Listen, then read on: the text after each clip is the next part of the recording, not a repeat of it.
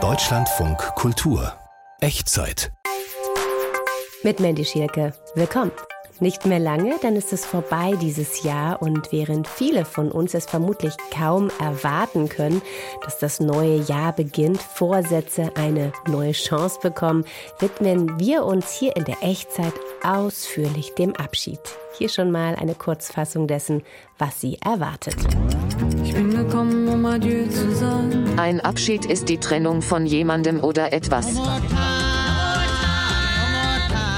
sagt man sich nie wieder Alkohol und dann kommt die Gelegenheit und dann ist die Schwäche doch wieder da. Die meisten Menschen, die zu mir ins Einzelcoaching kommen, sehe ich tatsächlich, bevor sie in Ruhestand gehen. Auch wenn sie gnadenlos überteuerte Mieten zahlen, die Leute tun sich schwer, New York zu verlassen, denn die Stadt geht unter die Haut. Alles, was ich stört, schmeiß es weg, lass es sein, lass es sein. Mein bester Freund ist derzeit der Schredder. Bankauszüge, alte Rechnungen, Uraltbewerbungen, so zufrieden habe ich noch nie eine leere Schublade betrachtet.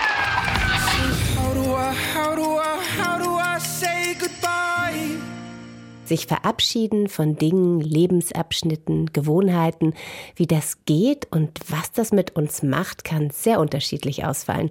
Wenn wir jetzt mal nicht so streng auf den Jahreswechsel schauen, als Abschied vom alten Jahr, jeden Tag gibt es eigentlich viele kleine und auch größere Abschiede. Meine Kollegin Ulrike Jährling hat sich genau darüber Gedanken gemacht, sich umgehört und viele Erinnerungen an Abschiedsmomente, letzte Male eingesammelt. Und wenn ich Ihnen das jetzt gleich vorspiele, werden Sie auch eine persönliche Abschiedserfahrung von mir selbst hören. Jetzt geht's aber los. Hören Sie mal. Also vor zwei Wochen war ich an einem Samstagmorgen, wohlgemerkt an einem Samstagmorgen bei einem Infotreffen für eine Uni, an der man dual studieren kann, wo es sehr viele Management-Studiengänge gibt. Und ich war das erste und das letzte Mal da, weil das einfach super spießig war und pff, ich habe das Gefühl gehabt, die bilden irgendwie Maschinen für unser kapitalistisches System aus und das hat mich einfach von Ganz. Grund auf erschüttert. Und wir singen im Atomschutzbunker. Hurra! Ich habe mal so einen echt hart ersparten Batzen Geld in so ethisch saubere Aktien anlegen wollen, habe mich dann für grünes Geld entschieden, auch für so einen betreuten Fonds, weil ich ja keine Ahnung habe. Und neulich habe ich im Radio eine Expertin gehört, die sagte, naja, wenn Sie sich diese Betreuung leisten können. Und jetzt habe ich mal nachgerechnet und nur gedacht, oh Gott, bin ich ein Schaf. Also Schluss, ich muss mich selber schlau machen. Das letzte Mal. Also wenn ich dem so nachlausche, dann habe ich eigentlich die vorwurfsvolle Stimme meiner Mutter im Ohr. Das war das letzte Mal, dass du so lange draußen bleiben durftest, wenn du nicht schaffst, vorher den Abwasch zu machen oder den Mülleimer nach der Schule runterzubringen. Ich putze nie mehr Fenster bei uns, das habe ich echt delegiert, aber sowas ist doch banal, oder? Ich habe ja auch Handtücher gebügelt und dann habe ich irgendwann gesagt, mache ich nie wieder. Ja, und dann sagt man sich nie wieder Alkohol und dann kommt die Gelegenheit und dann ist die Schwäche doch wieder da. Oder der Genuss. Also das letzte Mal, das sage ich mir eigentlich ziemlich oft. Also morgens, wenn ich mit diesem Völlegefühl erwache, weil ich abends wieder eine ganze Schokolade, also 100 Gramm Schokolade verdrückt habe. Also tatsächlich habe ich, glaube ich, schon öfter gedacht, das ist jetzt absolut das letzte Mal, das mache ich nicht mehr. Und dann, okay, total inkonsequent, Ich kann mich daran erinnern, wie ich meinen jüngsten Sohn das letzte Mal die Treppe hochgeschleppt habe in unsere Wohnung. Und da war ich irgendwie total erleichtert und dachte, so, das ist jetzt das letzte Mal, jetzt schafft er das alleine. Und gleichzeitig war ich total wehmütig. Was ich nie vergessen werde, ist das letzte Mal, als ich meinen Großvater gesehen habe. Der lag im Krankenhaus und äh, ich hatte mich von ihm so verabschiedet und irgendwie war was in mir. Und ich habe gedacht, ich muss da noch mal rein. Und dann habe ich einfach nur einmal kurz die Tür aufgemacht und habe gesehen, dass mein Opa zur Tür geguckt hat. Hab ihm einfach noch mal gewunken, er hat mir gewunken, ich habe die Tür zugemacht und ich wusste, es ist das letzte Mal. Ich kann mich noch total gut an das letzte Telefonat mit meiner ehemaligen besten und liebsten Freundin erinnern. Das war total fürchterlich und schrecklich und eigentlich haben wir kaum was gesagt. Wir haben uns verabschiedet. Wir haben uns getrennt sozusagen, obwohl wir uns sehr, sehr lieb haben. Aber wir haben über Jahre einfach uns immer wieder gegenseitig offenbar so verletzt, dass es einfach nicht mehr ging. Das war das letzte Mal, das letzte Lied. Das war das letzte Mal, dass ich dir sah, wie sehr ich dich Ich bin da Putzfrau und ich hatte eine Familie, da richtig Chaos. Einfach zu Hause Müll. Kann nicht sauber machen, wenn es nicht aufgeräumt. Das nervt. ich Schluss gemacht, nicht weiterarbeiten. Wenn ich letzte Mal da bei dieser Familie, ich zugemacht Türe und einfach für mich leicht im Bauch. Also ich habe so eine Freundin, die ist wahnsinnig gut darin, einen zu beschäftigen. Die bestellt sich Sachen auf eBay, die dann abzuholen sind und es fällt ihr wahnsinnig leicht, einen dann da irgendwie hinzuschicken, weil man da in der Nähe arbeitet oder gerade weiß ich nicht was. Und neulich, als ich dann für sie einen riesigen Stuhl die Treppen runterschleppte und der kaum in mein Auto passte, sie meinte, ja, du wohnst doch da und so weiter, war dann aber eine andere Straße, habe ich beschlossen, das ist jetzt das allerletzte Mal. Und ich habe es ihr tatsächlich gesagt und deswegen glaube ich auch, dass es nicht mehr passiert. Das letzte Mal fast schon wieder ein Neuanfang. Nach dem Abschied befinden wir uns direkt auf der Schwelle zu etwas Neuem, das dann irgendwie auch wieder in einem letzten Mal münden könnte. Ein Kreislauf, der immer weitergehen kann, auf jeden Fall kein Ende haben muss. Ja, passend zum anstehenden Jahreswechsel wollen wir nur auf Abschiede schauen. Jetzt geht es um einen Abschied, der echt schwerwiegen kann. Der Abschied vom Berufsleben. Nach vielen Jahrzehnten die große Freiheit oder vielleicht doch die große Lehre? Immer mehr Menschen suchen sich jedenfalls Hilfe bei Ruhestand-Coaches. Mit einer von ihnen spreche ich jetzt mit Dr. Katharina Mahne. Hallo, Frau Mahne. Hallo. Frau Mahne, mit welchen Fragen, Sorgen oder auch Ängsten kommt man da zu Ihnen? Also die meisten Menschen sehe ich tatsächlich, bevor sie in Ruhestand gehen. Also ich versuche eher das gut vorzubereiten mit den Menschen, die zu mir kommen. Und das kann sehr unterschiedlich sein, ja, so wie die Übergänge einfach auch sehr individuell gestaltet sind. Viele Leute ähm, haben die große Frage, ähm, womit kann ich mich beschäftigen? Was gibt mir Sinn? Also das sind vor allem diejenigen, die gerne in die Arbeit gehen, die sich da selbst verwirklichen können, die sagen, die Arbeit macht mir Spaß und ich muss gucken, wie ich das irgendwie ersetzen kann durch eine sinnvolle Tätigkeit. Andere Leute kommen vielleicht mit einem Partnerschaftsthema und sagen, wenn wir jetzt beide zu Hause sind, das beschäftigt mich, wie wir das gut hinkriegen. Ähm, wiederum andere sind vielleicht noch konkret mit dem Übergang beschäftigt. Ja, wie möchte ich das für mich gestalten? Ähm, reduziere ich vielleicht die Arbeitszeit? Manche Leute, gerade so in Führungspositionen beschäftigt, eher die Nachfolge. Ja, wer kann mein Lebenswerk gut fortführen in meinem Sinne? Ja. Das heißt, wenn ich Sie richtig verstehe, kommen eigentlich äh, mehr oder weniger Leute zu Ihnen, die eigentlich gerne gearbeitet haben, für die diese Tätigkeit, diese berufliche Tätigkeit auch äh, sinnstiftend war. Also äh, ich gehe mal davon aus, es gibt auch eine ganze Menge Leute, die total froh sind, wenn sie endlich in Ruhestand gehen, weil sie vielleicht auch eine besonders äh, schwere körperliche Arbeit getätigt haben. Kommen solche mhm. Menschen auch zu Ihnen? Also genau, man muss ein bisschen unterscheiden. Ich biete ja Seminare an und da miete, bucht mich sozusagen der, der Arbeitgeber und dann ist das eine meistens sehr heterogene Gruppe. Ähm, mhm. Leute, die zu mir ins Einzelcoaching kommen, das sind tatsächlich eher Leute, die ja Spaß hatten an der Arbeit und gucken wollen, wie sie ihr Leben dann sinnvoll gestalten. In den Seminaren ähm, kommt immer ganz drauf an, in was für einem Bereich das ist. Habe ich natürlich auch Leute, die äh, beispielsweise eine App auf ihrem Handy haben, die die Tage runterzählt, bis oh es. Endlich so weit ist. Wie dramatisch. Genau, das, das ist dann, so sollte es eigentlich nicht laufen. Es das, einfach wahnsinnig unterschiedlich, auch je nachdem, ja. äh, welche Tätigkeit man ja. so macht und was vielleicht auch sonst im Leben noch eine große Rolle spielt. Sie hatten genau. gerade schon ein interessantes Thema angesprochen, nämlich, dass dieser Renteneintritt auch Auswirkungen hat auf die Partnerschaft, auch, mhm. auch vielleicht auf so Fragen wie Attraktivität. Wie lässt sich denn, wenn wir jetzt bei dieser Partnerschaftsfrage bleiben. Wie lässt sich denn damit gut umgehen? Was haben Sie denn da so für Ideen und Ratschläge? Also ganz grundsätzlich ist es natürlich sinnvoll, sich möglichst rechtzeitig und offen darüber auszutauschen als Paar.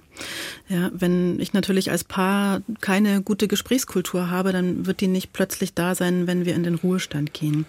Ja, und dann kann es einfach Sinn machen, äh, sich mal hinzusetzen. Das empfehle ich zum Beispiel in meinen Seminaren, ähm, mal einen Tagesablauf, jeder für sich zu gestalten, ja, und zu gucken, was wäre für mich eigentlich ein guter Start in Tag, wie möchte ich meine Zeit verbringen und das dann mal nebeneinander zu legen und mhm. zu gucken, äh, was sind Dinge, bei denen wir uns gut treffen können und was sind Dinge, die ich auch gerne alleine machen möchte. Ja, das halte ich für total wichtig, dass man sich selber als Person nicht verliert, ja, sondern guckt, was ist vielleicht was, wovon ich selber schon ganz lange träume und mein Partner geht da vielleicht nicht mit. Mhm. Also so eine gute Kombi aus, was machen wir gemeinsam gerne und was brauche ich für mich selber. Mhm. Nun ist es so, dass viele Menschen, also das hat jetzt irgendwie was Bedrückendes, als würde diese Rente, diese Rentenzeit irgendwie so was Bedrückendes haben, so eine große Herausforderung, die man irgendwie bewältigen muss. Für viele ist ja diese Zeit auch mit so einer, ja, mit so einem Ideal verbunden. Viele Menschen haben da große Pläne, so nach dem Motto, wenn ich nicht mehr arbeite, dann Punkt, Punkt, Punkt, dann reise ich, dann ziehe ich mhm. ins, nach Italien, gehe ich nochmal studieren, dann kann ich endlich äh, meinem Hobby nachgehen. Würden Sie sagen, dass es gut ist, da solche Pläne zu schmieden?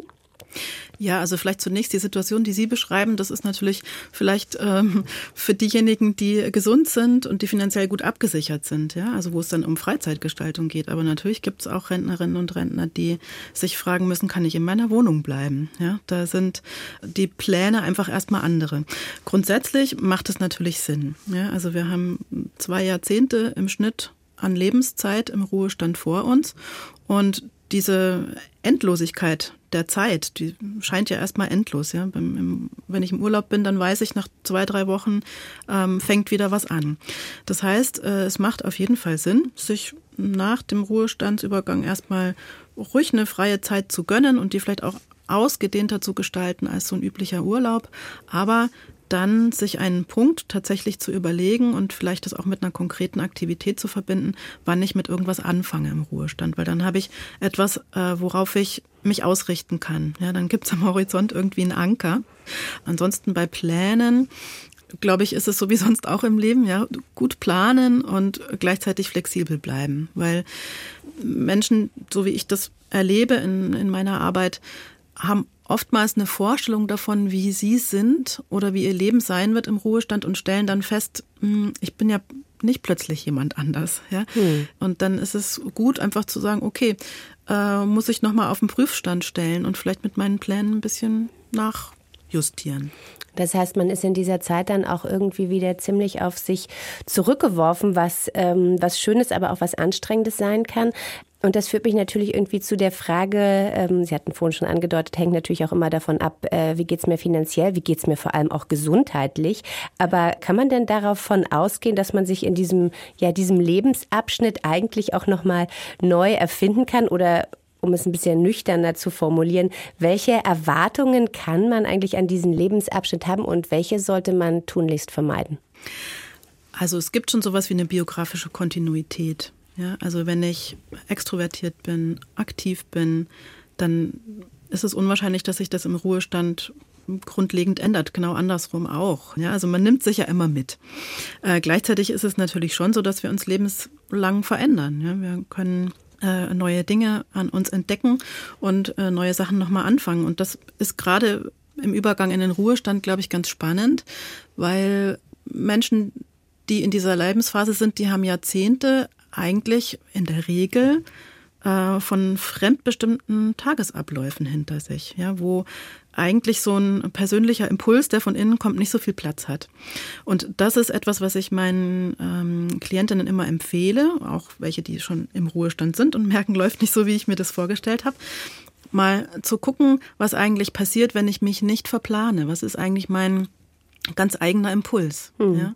So. Also auch so eine Ermunterung dazu für so eine Form von, ja, sich selbst äh, neu erfinden oder zumindest erstmal besser kennenlernen, ohne die Fremdbestimmung, wenn ich sie da richtig verstehe. Genau, also mal gucken, was ist denn noch da?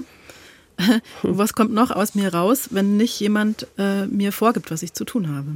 Sich neu erfinden nach dem Abschied vom Berufsleben. Die Ruhestandscoachin Katharina Mahne sieht im Leerlauf eine Chance. Und das lässt sich ja in gewisser Weise auch auf die Menschen übertragen, die noch nicht am Ende des Arbeitslebens stehen. Wenn es die Zeit erlaubt, innehalten, nichts planen, einfach sein und dann schauen, welche Impulse von innen kommen. Eine ganz gute Idee vielleicht gerade für diese Tage dazwischen. Katharina Mahne, danke Ihnen für das anregende Gespräch.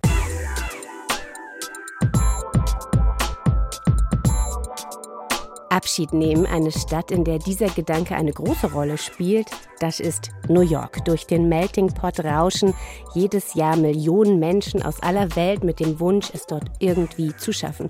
Und das gelingt natürlich nicht immer. Immer in Bewegung, immer Hello, immer Goodbye. Antje Passenheim, unsere Korrespondentin, lebt seit fast fünf Jahren in New York und wir sprechen jetzt über das Abschiednehmen. Hallo Antje. Ja, hallo. Ja, bei dem Durchlauf in dieser Stadt ist es natürlich kein Wunder, dass New York als Hauptstadt der Singles gilt, oder? Also diesen Ruf hat New York und obwohl ich jetzt keine statistischen Zahlen habe, um das für dieses Jahr zu belegen, in kaum einer Millionenmetropole der Welt leben so viele verhältnismäßig junge Loner so dicht beieinander, das sagen auch Experten, das sagen Betroffene. Und ganz viele von denen sind auf der Suche nach Partnern. Das hat mir auch Dating-Experte Chris Luna gesagt. Viele Leute ziehen alleine nach New York, weil sie hier erstmal ihre Träume und Ziele erfüllen wollen. Und manchmal beenden sie vorher ihre Beziehung, genau um den Umzug zu machen und frei für New York zu sein. Antje, wie einfach ist es denn, sich in New York erstmal was Neues aufzubauen? Oder andersrum gefragt, äh, warum ist es besonders schwer? Ja, das ist sehr anstrengend. Das ist nicht so leicht, wie das zum Beispiel in Sex and the City immer aussieht. Okay, Anne. The guy over there is checking you out. 12 o'clock. Also Dating in New York ist schon merkwürdig und das hat mir auch der Dating Coach Chris bestätigt. Der hat gesagt, viele wollen hier einen finden oder eine finden, aber sie wollen sich auch nicht festlegen, weil sie nämlich erstmal ihre Karriere als Priorität setzen und da ist ein fester Partner oder eine feste Partnerin nur im Weg und deshalb legen sie sich einfach nicht fest in dieser Stadt hier. Das meint eben Chris Luna. Sie haben ja hier genug Auswahl. Die meisten Leute, die durch New York laufen, sehen mindestens jeden Tag, vielleicht aber auch jede Minute jemanden, den sie attraktiv finden.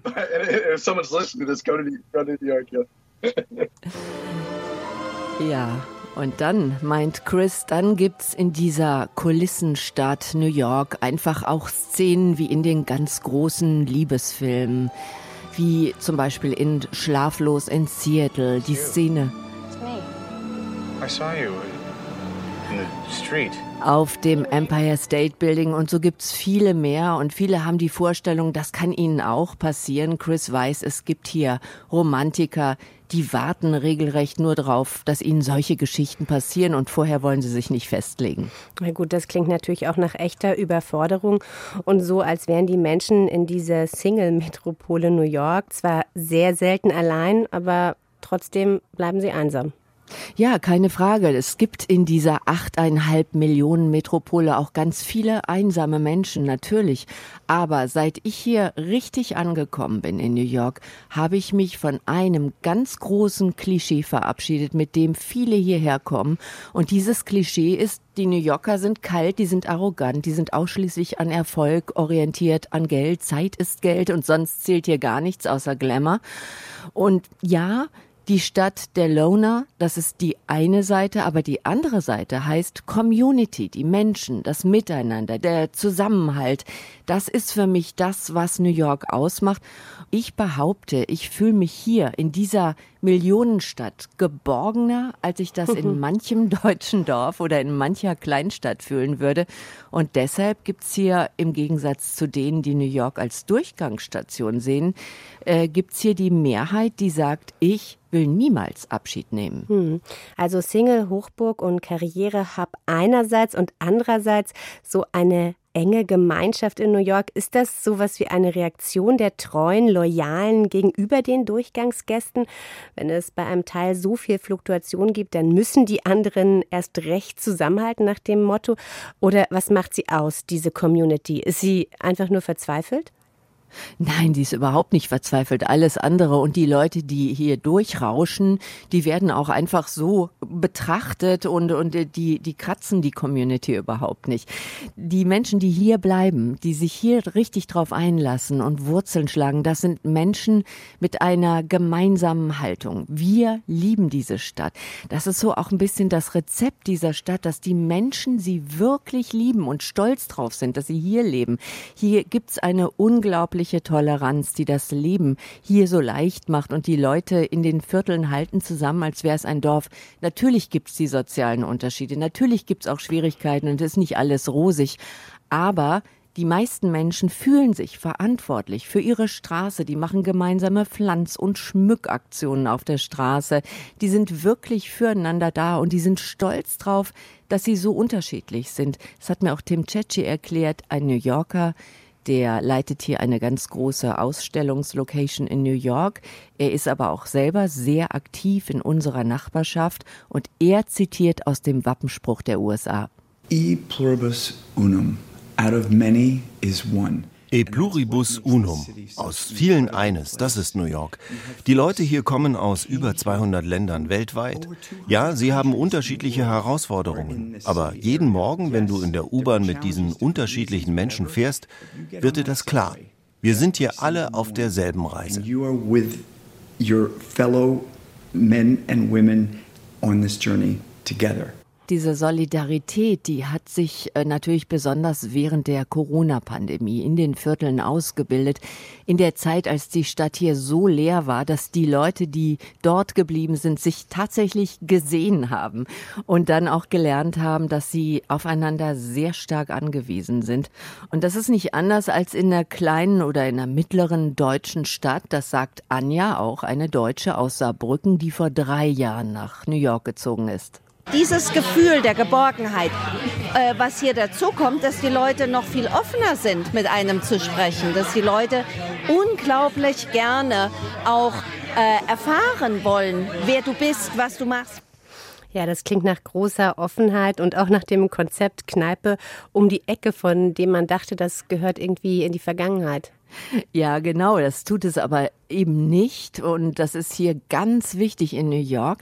Bei mir um die Ecke ist eine, äh, so eine Kneipe, die heißt Highlife. Das ist ein Lokal mit einer schrillen Leuchtschrift im Stil einer ganz alten Kneipe in Brooklyn, so aus den 1930er Jahren. Und du kannst da alleine reinkommen. Es dauert keine fünf Minuten, bis hm. irgendein bekanntes Gesicht dazukommt oder dich mal auch ein Wildfremder äh, anspricht oder mh, der Wirt äh, sich mit dir unterhält. Und das ist Earl Year der das Highlife vor über 30 Jahren in meiner Nachbarschaft eben äh, geöffnet hat und der weiß auch, wie wichtig solche Gesellschaft, solche Community gerade in New York ist.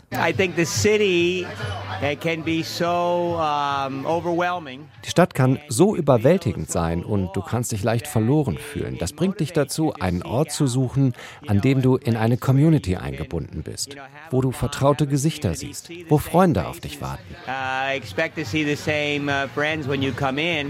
Und unter die Gäste mischt sich natürlich auch immer mal wieder ein Promi, aber was für Earl vor allem zählt, das sind die Leute aus dem Viertel. Allein an diesem Abend, an dem ich mit ihm gesprochen habe, da hätte er 50 Leute beim Namen nennen können, hat er gesagt, die regelmäßig da sind und allen würde New York unter die Haut gehen. Auch wenn sie gnadenlos überteuerte Mieten zahlen oder genervt sind von den Ratten auf der Straße, die Leute tun sich schwer, New York zu verlassen, denn die Stadt geht unter die Haut. Sie hat den Zauber und die Schwingung.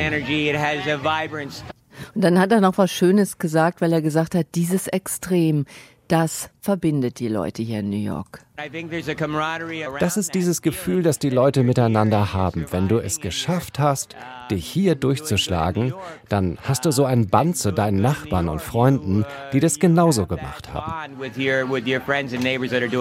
Und er hat gesagt, keiner von seinen Stammgästen würde New York freiwillig Goodbye sagen.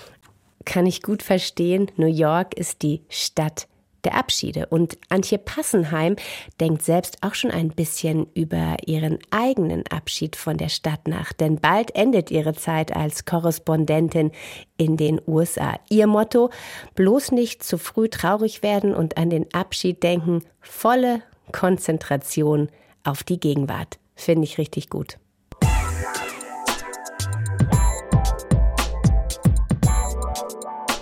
Als wir uns hier mit den KollegInnen der Echtzeit Gedanken über diese Ausgabe nur über Abschiede gemacht haben, meldete sich auch Ruth Rach, Autorin in England, mit einer sehr persönlichen Geschichte. Einer Geschichte darüber, wie groß ihr Wunsch nach einem Neuanfang ist und welche Abschiede sie dafür anschieben müsste. Sie erzählt uns nun also davon, wie sie ihr Leben, ihren Alltag, ihre Wohnung aufräumt, diese Kulturtechnik, mit der man das Abschied Abschied nehmen richtig gut lernen oder zumindest ausprobieren kann. Hat natürlich auch seine Grenzen. Klamotten und Schuhe sind in den Benefizläden, besonders heikle Fälle im Second-Hand-Laden gelandet. Werden sie verkauft, sind mir meine Shopping-Sünden erlassen. Nun hängen nur noch meine Lieblingssachen im Schrank, jedes für sich und mit viel Platz dazwischen. Fast so wie in einer Edelboutique. Ich bin zufrieden. Auch die Bücherfrage hat sich erledigt. Dafür sorgte ein Wasserrohrbruch. Ich musste sie gleich stapelweise entsorgen. Andere habe ich absichtlich verloren, das heißt abgelegt, in Zügen, Restaurants, Wartehallen. Nur ausgewählte Kinderbücher, Gedichtbände und Lieblingsautoren wurden verschont. Dankbar stehen sie in luftigen Regalen. Mein bester Freund ist derzeit der Schredder. Bankauszüge, alte Rechnungen, Uraltbewerbungen, so zufrieden habe ich noch nie eine leere Schublade betrachtet. Studienabschlüsse, Referenzen, mein erster Einstellungsvertrag brauche ich alles nicht mehr. Ich muss mich nicht mehr bewerben, beweisen, ausweisen. Aber stopp. Weiter hinten im Schrank ein graues Heftchen mit Eselsohren, mein erstes Schulzeugnis. Mitarbeit ausreichend, ein stilles Kind. Warum habe ich ausgerechnet dieses Heftchen mit durchs Leben geschleppt? Kann ich ihm jetzt wirklich untreu werden? Plötzlich sehe ich mein Klassenzimmer vor mir. Ich sitze ganz hinten auf der Bank und träume vor mich hin. Nein, das Zeugnis bleibt. Vorerst jedenfalls. Aber was mit der blauen Schachtel? Seit Jahren verstaubt sie schon in der Ecke. Irgendwie schreckte ich davor zurück, sie aufzumachen. Kinderzeichnungen, Geburtstagskarten, Briefe, Fotos, meine Mutter, die Oma, mein erster Freund, der Liebeskummer. Bloß nicht hängen bleiben, bloß nicht nostalgisch werden. Den ganzen Tag wandere ich durch meine Vergangenheit. Dann die Entscheidung. Pro Lebensjahr erlaube ich mir ein Foto, pro Person einen Brief. Aber nur theoretisch. Am Ende geht die Hälfte in die Schachtel zurück und ich bin total geschafft.